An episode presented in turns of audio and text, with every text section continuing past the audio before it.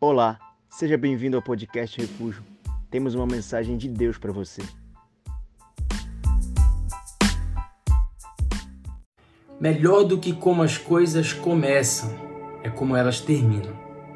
O autor dessa frase é o homem mais sábio que passou pelo Antigo Testamento, Salomão, quando escreve Eclesiastes no capítulo 7, verso 8.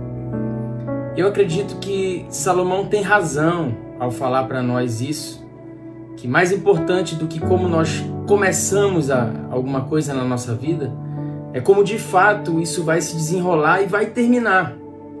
Não adianta nada a gente começar algo muito bem e não terminar do jeito como deveria.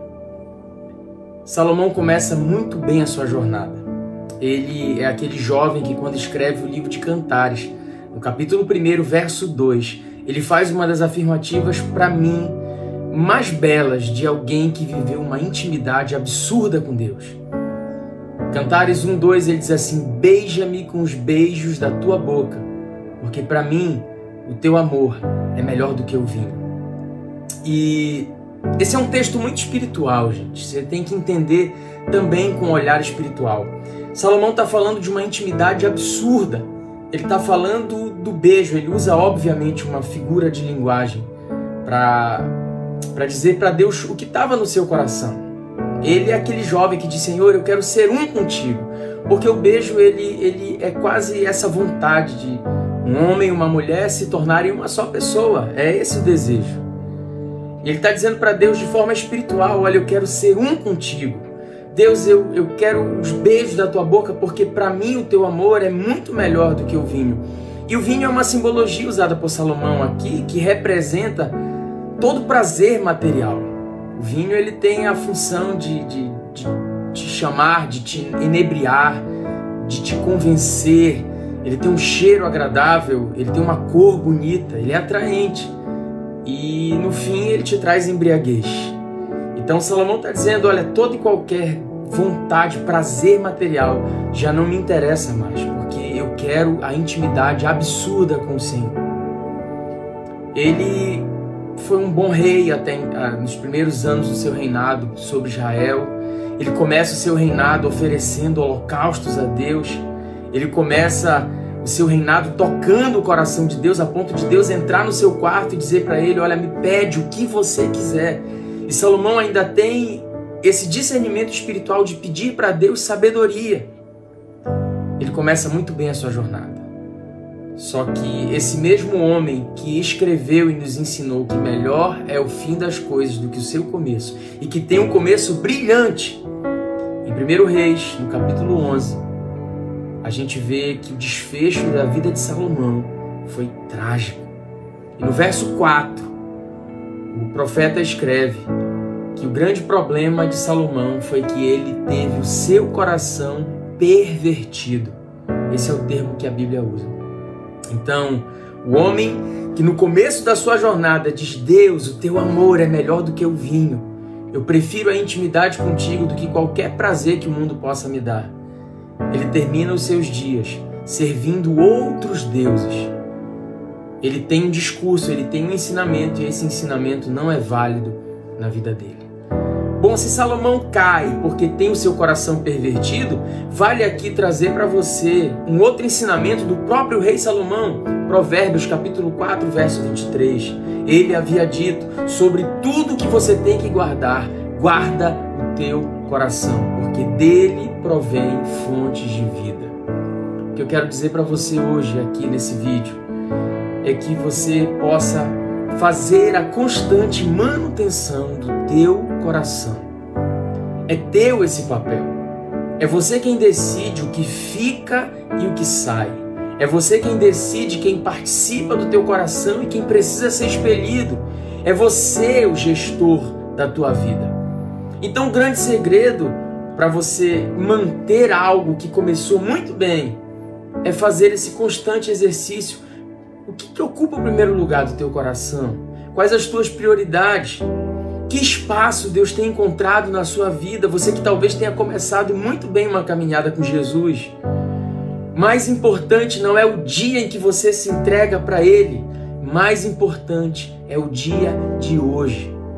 Mais importante é o dia da sua permanência, porque mais do que ter fé para se entregar para Jesus, é preciso ter fé para continuar caminhando com Ele e fazendo essa gestão.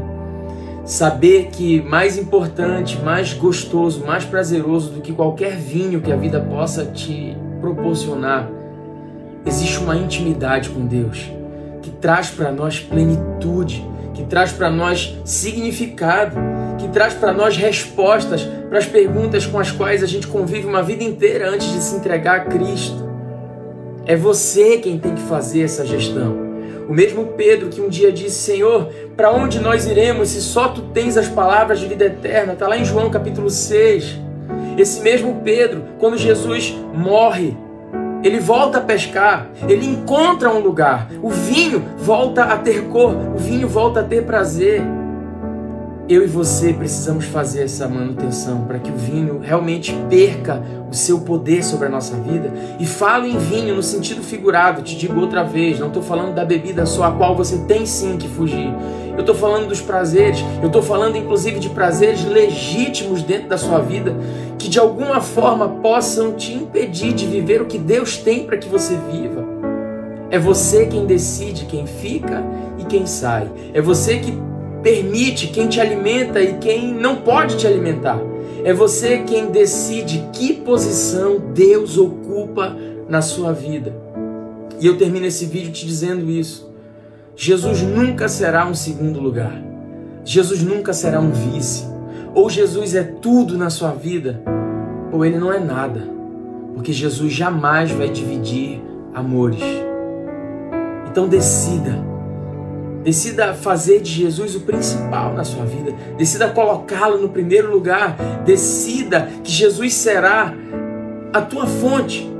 Que todas as tuas fontes estejam ligadas nele. Que você possa se alimentar dele. Que você possa entender que não é só de pão que vive o homem, como Jesus ensinou para nós, mas de toda a palavra que sai da boca de Deus. E se nós vivermos assim, então nós manteremos para sempre a essência que olha para Deus e diz assim: Deus, beija-me com os beijos da tua boca, porque o teu amor, a tua intimidade, para mim, continua sendo melhor do que o vinho. Que Deus possa continuar sendo o principal sobre a sua vida. Que Jesus continue sendo tudo que você tem e que você não permita que os teus relacionamentos pervertam o teu coração, como foi na vida de Salomão você comece bem a sua jornada e que você possa dizer, como o velho apóstolo Paulo nos últimos dias de vida: Eu combati o bom combate, eu cumpri a carreira que me foi proposta e eu guardei a fé. Nesse tempo de apostasia, nesse tempo em que pessoas estão abandonando Jesus por tantas coisas, que Deus te dê a graça e a bênção da permanência para que você combata o bom combate, para que você cumpra o propósito qual te foi proposto a correr e que você guarde a sua fé. Deus te abençoe em nome de Jesus.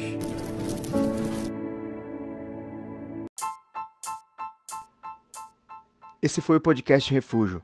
Esperamos que tenha te abençoado. Para mais informações sobre nosso ministério, acesse nossas redes sociais.